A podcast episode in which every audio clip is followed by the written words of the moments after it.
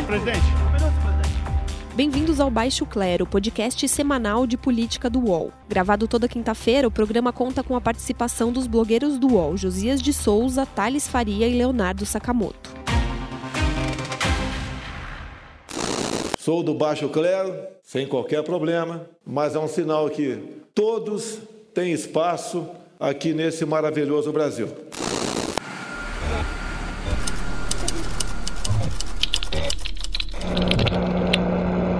Digo então que, sob essa perspectiva, estou convencido, mais uma vez, pedindo vênia aos respeitosos votos em sentido contrário, de que há constrangimento ilegal, na hipótese em apreço, porque as garantias constitucionais da ampla defesa e do contraditório asseguram o direito de o acusado delatado se contrapor a todas as cargas acusatórias, a todas as cargas acusatórias, inclusive aquelas que emanam dos acusados colaboradores.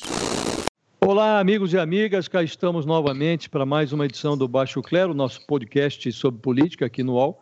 Eu sou Josias de Souza, blogueiro do UOL, falo de Brasília. Com satisfação, registro que hoje a gente vai ter uma lufada de inteligência e sensibilidade feminina, com a participação especial da blogueira Constança Rezende, que também está falando de Brasília. Tudo bem, Constança? Seja bem-vinda. Tudo bom, é um prazer estar aqui no podcast com vocês. Então, tá bom. Falando de São Paulo, Leonardo Sakamoto. Olá, Sakamoto, você está bem? Oi, Josias, tudo bem? Na verdade, hoje eu não estou em São Paulo, eu estou um pouco mais longe, né? É, mas estamos juntos. Bom, hoje nós vamos tratar de dois temas: a decisão do Supremo, que vai produzir a anulação de sentenças da Lava Jato e de outras operações, e a perspectiva de migração do Lula do regime fechado para um regime semiaberto a ser convertido numa prisão domiciliar. Primeiro vamos falar sobre a decisão do Supremo. Antes de passar a palavra adiante, apenas para situar quem nos ouve, eu vou lembrar o que está acontecendo ali no Supremo. Né? O Supremo decidiu que réus delatados devem apresentar suas alegações finais nos processos depois dos réus delatores. Até aqui, os juízes concediam aos corréus delatados e delatores prazos simultâneos para a apresentação das suas manifestações finais nos processos. Já foram anuladas com essa nova, esse novo entendimento do Supremo duas sentenças e agora o Supremo tenta fixar uma regra para delimitar a aplicação da nova jurisprudência numa tentativa de atenuar a avalanche de pedidos de anulação de sentenças, que é algo previsível, vai acontecer. Esse é o resumo da ópera. Agora eu quero ouvir vocês. Primeiro, Sakamoto. O que, que você está achando, Sakamoto? Olha, Josias, eu acho que isso, essa história aí, na verdade, ela mostra um pouco toda a pressa, toda. É, é, vários vícios né, que a própria Operação Lava Jato teve lá atrás. Né? A, a gente sabia, e eu acho que todas as pessoas, inclusive a Força Tarefa, o juiz Sérgio Moro, todo mundo sabia que estavam pisando em terreno novo, propondo coisas novas. É claro que em algum momento isso seria questionado, discutido pelos réus. A questão dos delatores é uma das questões, tem outras questões é, mais para frente, né? E eu acredito que isso aqui a própria, é uma pena, na verdade, que isso tenha acontecido. Não estou falando acontecido o julgamento em si, mas é uma pena que eles tenham corrido tanto, que eles tenham passado por cima de muita coisa em determinado momento, porque a Operação Lava Jato ela é importante, ela é super relevante, só que agora ela vai acabar sofrendo, vão ter condenações que vão ser, vão dar passos atrás, que vão ser é, desfeitas, vão ter processos que vão ter que ser retomados, e eu acredito que em determinado ponto o Supremo Tribunal Federal ele demorou muito para agir. O juiz Sérgio Moro, ele muitas vezes ele foi um juiz uh, que ultrapassou a linha vermelha várias vezes, que poderia ter sido, uh, não estou falando limitado ou bloqueado, mas na verdade poderia ter tido um comportamento diferente do Supremo. O Supremo deixou passar. Agora o Supremo está sofrendo as consequências disso, com o risco de ter uma batelada de processo limitado, bloqueado, né? Eu acredito que. Eu acho que vai ser bastante complicado, considerando que o principal réu dessa história inteira, o principal nome, né, que tá todo mundo esperando para ver o que acontece, é o ex-presidente Lula. E dependendo do que acontecer, dependendo de se ele for beneficiado por isso ou não, isso pode gerar uh, um impacto político que o Supremo vai ter que colocar na conta dele. Antes de passar para a Constança, é, para fazer só um contraponto aqui, Sakamoto, esse, essa sem prejuízo de, de concordar com excessos que o Sérgio Moro cometeu, nesse particular, o Sérgio Moro não foi o único juiz a tratar é, a réus delatores e delatados em é, da, conceder aos, a esses dois tipos de réus o prazo, o prazo simultâneo de alegações finais. Né?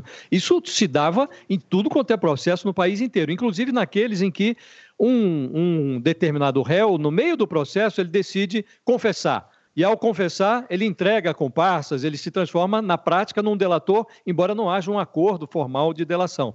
Isso não estava previsto na lei que o delator deveria falar por último, até porque na, alegação final não aparece ali do nada uma nova acusação. E no caso do delator formal, é, a delação em si não pode levar a condenação nenhuma. É preciso que a delação seja acompanhada de provas. Então o sujeito vai se defender da acusação do Ministério Público, não da alegação final do delator. Então, aqui há, uma, né, há, uma, há uma interpretação nova aqui do, do direito, né? Não, eu, eu concordo que é uma interpretação e, e, e, e estamos, por isso que eu falei, estamos pisando em terreno pantanoso. O ponto é que é o seguinte, a gente poderia até discutir isso longamente, né? É que, na dúvida, é pró quem, na verdade, né? Essa é a questão. E vamos ser sinceros que a Operação Lava Jato, ela não foi a primeira, mas ela quem utilizou pesadamente, e um dos pilares da, da, da própria Lava Jato é a delação, né? A minha dúvida até, vou passar agora para a Constância, se há prejuízo ao réu é, delatado, né? Porque não é na alegação final que o sujeito vai fazer uma acusação do nada que vai dar uma reviravolta no, no, no processo, né? Mas o que, que você está achando, Constância? Não, eu acho assim, tem dois pontos. Uma coisa que o Sakamoto falou, pegando carona nisso, é em relação dessa questão de por que que agora, passado não sei quantos anos já de Operação Lava Jato, vários processos já com, com decisões. Por que, que só agora que o Supremo Tribunal Federal está decidindo rever é, é, essa questão, né? De será que o processo foi conduzido certo? Será que a gente vislumbrou todos os direitos do, do, do delatado, do delator? Será que é uma coincidência que isso esteja é, no balcão de, de discussão após o vazamento de mensagens do Intercept? Eu acho uma coincidência. Será que tem a ver? Agora que eles estão tentando rever se houve excessos. Por que, que antes eles não viram que isso estava acontecendo, se realmente acham que, que tem esse, esse problema? O outro ponto é o que uh, os delatados argumentam nessa questão das alegações finais. Eu não sei se todo mundo entende, os ouvintes, que, alegações finais são é o último momento né, que, que que a pessoa que está sendo acusada tem ali de se defender ou de, ou de fazer suas últimas contestações. O que eles alegam é como é que a gente vai é, fazer essa nossa última defesa se a gente não viu o que, que o delator falou por último? Como é que a gente vai se defender de uma coisa que a gente uh, não está vendo, que são as últimas uh, argumentações, as, as últimas alegações do delator? Então, é, é esse o problema. Aí já o Ministério Público, né, o que o Josias falou, argumenta que o delator não vai trazer nada de novo ali nas alegações finais. Então, não tem por que o, o investigado, o delatado, falar por último. É essa discussão que está tendo. Né? Ontem o Supremo decidiu que, em alguns casos, isso pode realmente ser revisto, que pode dar um direito do Lula no, na questão do sítio do Atibaia, né? que, que, que houve realmente esse problema. Agora, é, eles ainda não definiram em que circunstâncias isso pode ser aplicado. Provavelmente o julgamento só vai ser na, na segunda quinzena de outubro, ou seja, em que condições o delatado teria esse direito a esse benefício, essa revisão do julgamento da primeira instância? Aí o Toffoli falou duas coisas. Primeiro, o réu tem que alegar que sofreu algum prejuízo concreto após essa decisão. Se não houver, não tem como rever essa, essa condenação. A outra coisa é dizer que realmente a defesa tentou fazer essa alegação final após o delator e foi impedido pela justiça, né? Tá aí essas duas questões que o Toffoli botou na mesa, né? Não vai ser uma coisa solta, segundo ele. Não vai ser um pandemônio na, na, na, nas condenações, nas sentenças da Lava Jato. Uma coisa que me chamou a atenção é que o Supremo, é, o Supremo acabou arranjando um problema para si mesmo, né? E produziu até aqui só insegurança jurídica, porque. Interpretou a legislação de uma maneira, não conseguiu fazer, estipular um dique para conter ou para delimitar a aplicação dessa jurisprudência e agora está com esse problema e não consegue é, chegar a um consenso. Os ministros não conseguem chegar a um consenso e adiaram a deliberação. Insegurança jurídica pura. Eu queria só para é, é, encaminhar esse assunto para o encerramento, fazer uma, uma observação que me chamou a atenção. Há um, nós estamos vivendo um momento muito paradoxal. Essa movimentação do Supremo ocorre no instante em que o governo veicula, inicia a veiculação de uma campanha publicitária sobre o pacote do ministro Sérgio Moro, eh, sobre o pacote dele de combate à corrupção e ao crime organizado. Um dia depois do Supremo ter consolidado essa decisão, que vai produzir anulações de sentenças em série, discursaram na cerimônia de lançamento dessa campanha o Moro, que é juiz da Lava Jato, e o Jair Bolsonaro. Os dois trataram do futuro enquanto o Supremo cuida do passado do combate ao crime. O Bolsonaro privilegiou na fala dele a segurança pública, não a corrupção. O Moro, sem desprezar o combate à violência, ele deu ênfase à necessidade de aperfeiçoar muda com mudanças legislativas esse combate à corrupção. Os dois falam de um futuro num presente em que o Supremo atrasa o relógio dos processos, revendo sentenças passadas. Aí eu me lembrei de uma frase do Pedro Malan, o economista, que se aplica bem a esse cenário. Ele dizia que no o passado, no Brasil, o passado, até o passado, é incerto. A decisão do Supremo produz essa insegurança jurídica a que me referi, que põe em dúvida as punições já aplicadas e transforma numa conversa fiada esses planos do Sérgio Moro de endurecer punições, até porque tudo isso depende de decisão do Congresso. E quando se observa que o, o, a condição do Bolsonaro e da família dele, aí mesmo é que a gente tem que levar tudo para uma grande interrogação, porque o Sérgio Moro discursa do lado de um presidente cujo filho, Flávio Bolsonaro, foi super blindado por duas liminares do Supremo, uma do Dias Toffoli e outra do Gilmar Mendes, liminares que suspenderam o processo em que esse primeiro filho é investigado no Rio por peculato e lavagem de dinheiro. Quer dizer, num cenário assim, é, o novo se confunde com o arcaico e faz papel de bobo quem acredita num combate genuíno à corrupção no Brasil. Acho que esse é o e é cenário. É importante que lembrar que o Bolsonaro, o Bolsonaro não estava defendendo esse pacote até um pouco tempo, não. Assim, é uma mudança de postura hoje dele, porque o presidente estava super desidratando, estava deixando o Moro pela conta dele, né, para defender esse pacote anticrime. É também engraçado que ele ressurja hoje numa mudança de tentar defender ou tentar ressuscitar o pacote. É tudo meio cômico, né? É, mas gente, mas olha, só para eu, eu, eu, concordo, eu concordo que na verdade a gente está vivendo uma grande bagunça, na verdade uma grande zorra. Agora, o Supremo Tribunal Federal há anos é um tribunal indeciso e dividido. Né, ele é dividido internamente, são dois tribunais com dois posicionamentos. É dificílimo tipo, construir jurisprudência em cima disso. Né? Agora, também é um tribunal extremamente indeciso com relação ao seu próprio papel na sociedade, seu próprio papel constitucional. Ao mesmo tempo, ele bateu de frente com um juiz extremamente desobediente, que era o Sérgio Moro, e outros, na verdade, da, da, da e, e, toda a força-tarefa da Operação Lava Jato, pelo que a gente pôde ver, inclusive pelos vazamentos da, do Intercept Brasil, mostrando que, na verdade, a, a, a, uma parte significativa de, toda, de todo o direito que foi feito na operação é extremamente questionável. O problema é que o Supremo deveria ter se manifestado. Eu não acho que o problema do Supremo é se manifestar. O problema do Supremo é se manifestar agora. Né? Agora. Ah, ele deveria ter se manifestado antes. Agora, por isso o Supremo tem que ser é, criticado ad náusea. Contudo, contudo, antes tarde do que nunca. Não, mas eu acho, é, só para encerrar aqui, sem prejuízo que vocês façam uma outra observação a mais antes de encerrarmos, para eu não falar a, não ficar com a palavra final. Acho que o Supremo tem que se manifestar. O problema é a forma como ele se manifesta. Né? Sempre que ele se manifesta, passa a impressão de que está querendo esvaziar esse esforço anticorrupção que se realiza no Brasil. Lembro de dois episódios.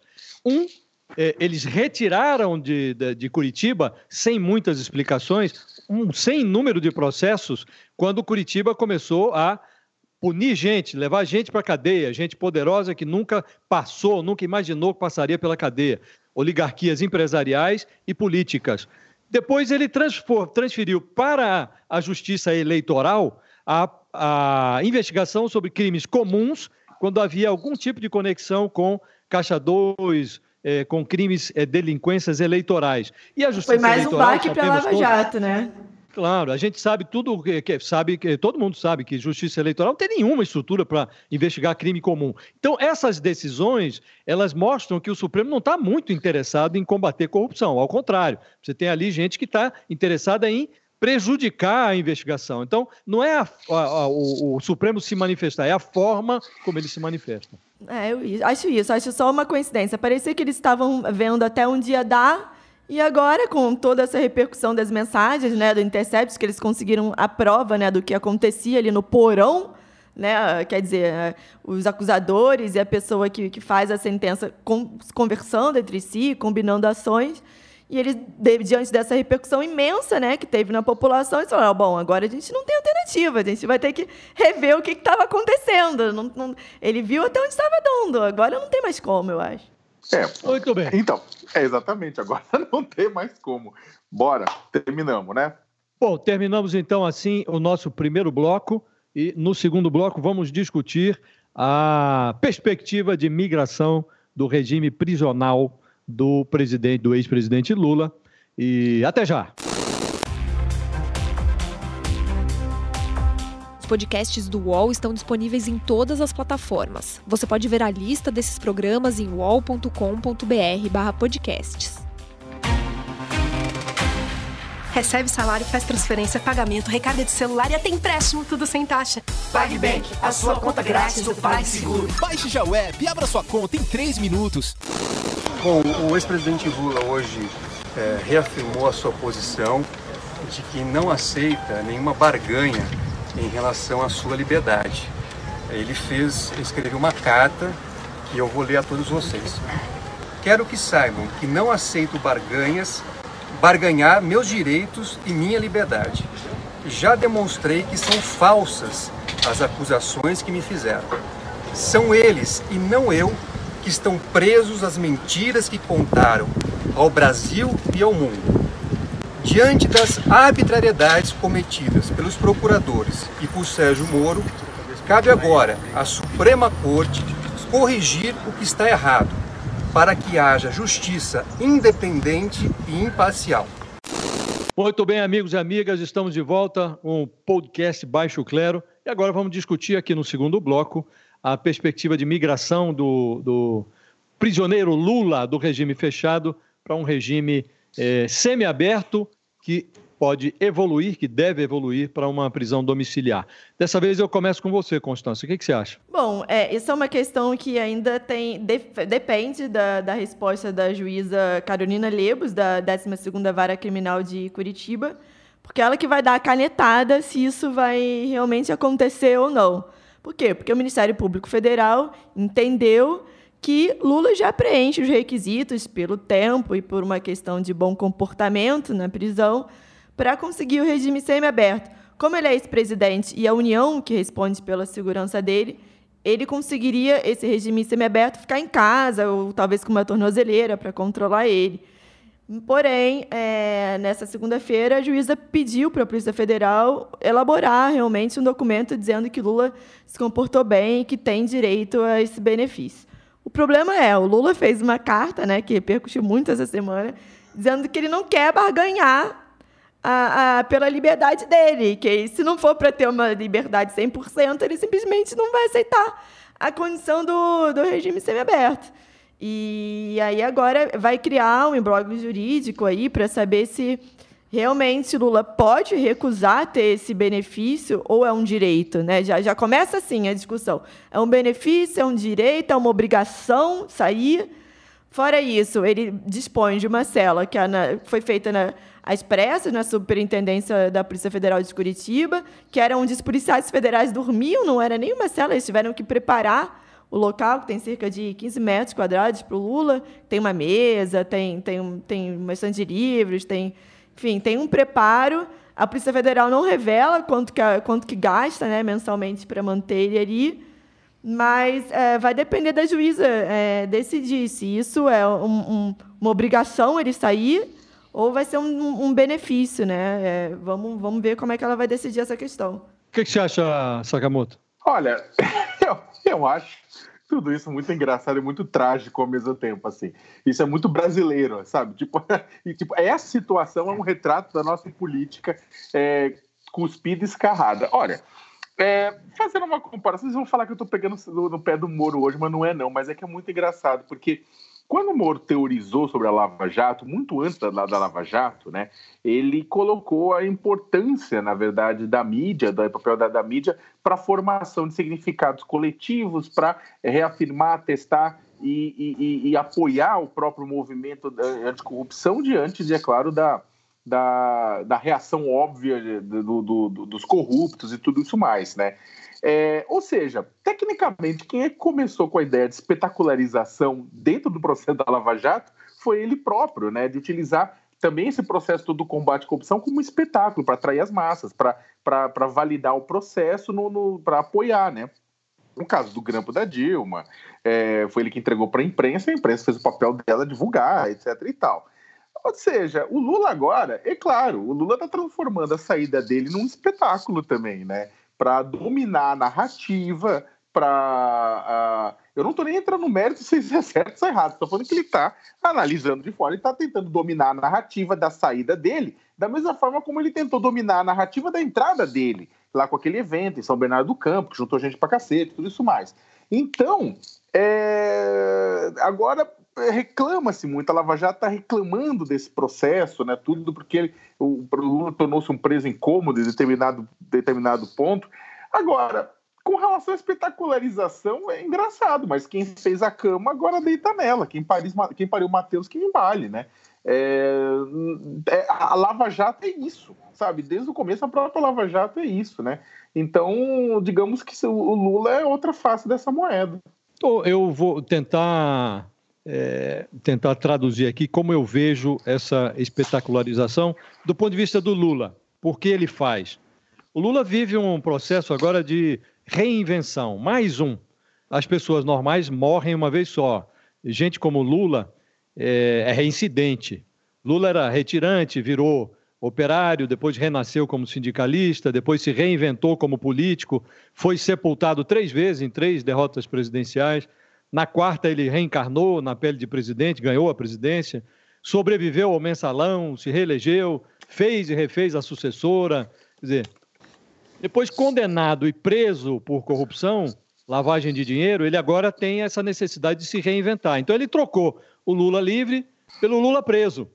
Então, na hora que chegou, na hora que chegou a, a, o instante, o momento dele se aproveitar da, da progressão de regime, ele muda o papel e faz isso por razões basicamente políticas. A cadeia se transformou no melhor palco para ele encenar esse novo ato de, de reinvenção.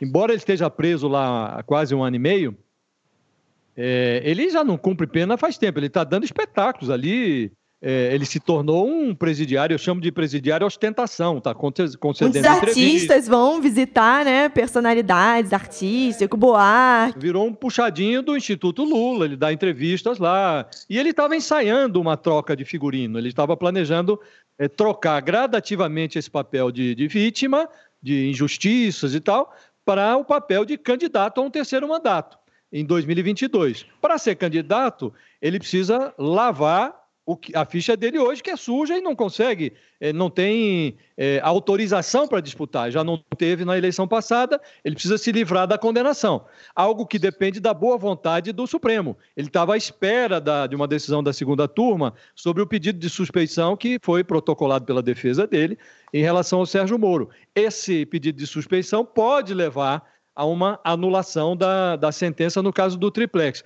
O problema é que o Lula tem mais é, são nove ações penais no total, se não me engano, meia dúzia já. Não, são nove denúncias, das quais seis, se não me engano, viraram já ações penais. Então, ele pode ser condenado em outros processos, mas tem aí uma decisão é, que está para ser tomada no Supremo sobre a prisão em segunda instância. O Supremo está ensaiando uma revisão disso. Então pode ser que ele não volte mais se ele sair da cadeia, pode ser que ele não volte mais se o Supremo decidir que acaba a regra é, que permite a prisão de condenados em segunda instância. Agora, o maior problema do Lula não é voltar ou, ou não para a cadeia, é limpar a ficha dele. Para limpar a ficha, ele não pode ter, é, ele tem que anular essa condenação que já ocorreu, no caso do triplex, e tem que evitar novas condenações em segunda instância.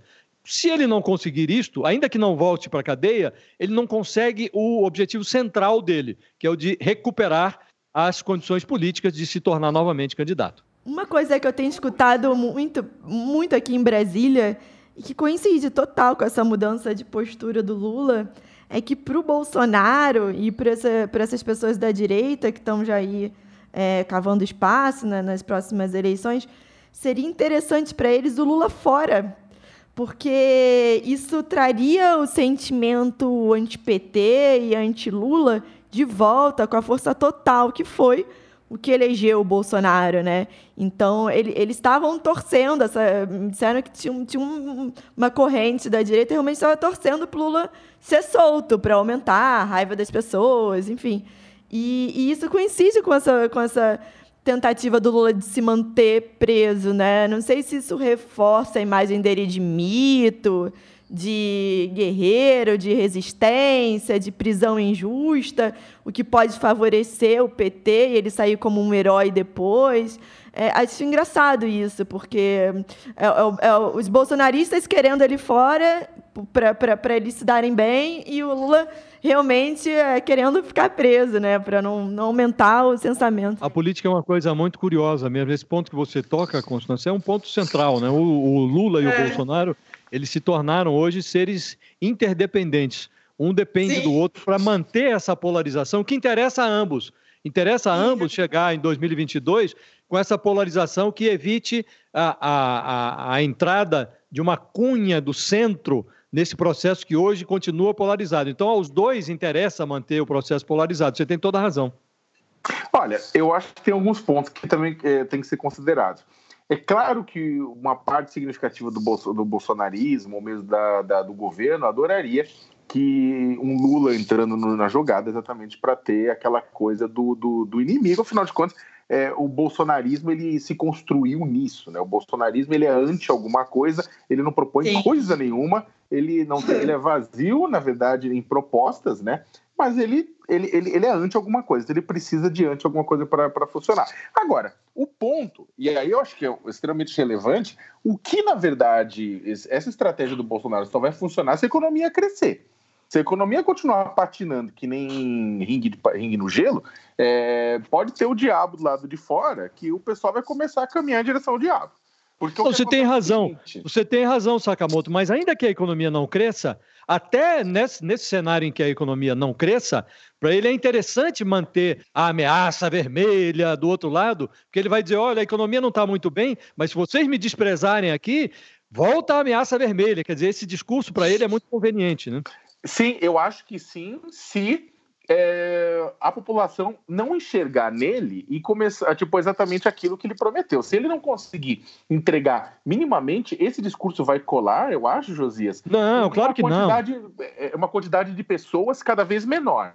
Sem né? dúvida, então, eu acho que não cola, cair... mas do ponto, analisando é. do ponto de vista dele, é útil. Ah, sim, do ponto de é vista dele, sim, não, não. Do ponto de vista é. estratégico dele, sim. O Mauro Paulino, do Datafolha, ele colocou que, a, a, apesar de estar tá batendo a, a, aprovação dele de 29, 30, 31, 32, dependendo da pesquisa, o bolsonarismo raiz, o bolsonarismo não bolsonarismo Nutella, o bolsonarismo da raiz, aquele mais duro lá na base, é 12, 13% da população que está com ele e não abre independentemente do que ele falar se ele pode, ele pode torturar cachorrinho que vai ter 12% atrás dele, né? Então, eu acho que vai ser, na verdade, um momento interessante, né? E outra, eu, é aquela coisa, independentemente de vocês de gostar, de não gostar, da pessoa concordar, não concordar com o Lula, com os métodos dele, com tudo isso mais, o fato é que o homem ele consegue, é, ele consegue, como o Josias mesmo falou, reinventar suas narrativas e conseguir é, sobreviver quando todo mundo dava ele por, por acabado, né? Então,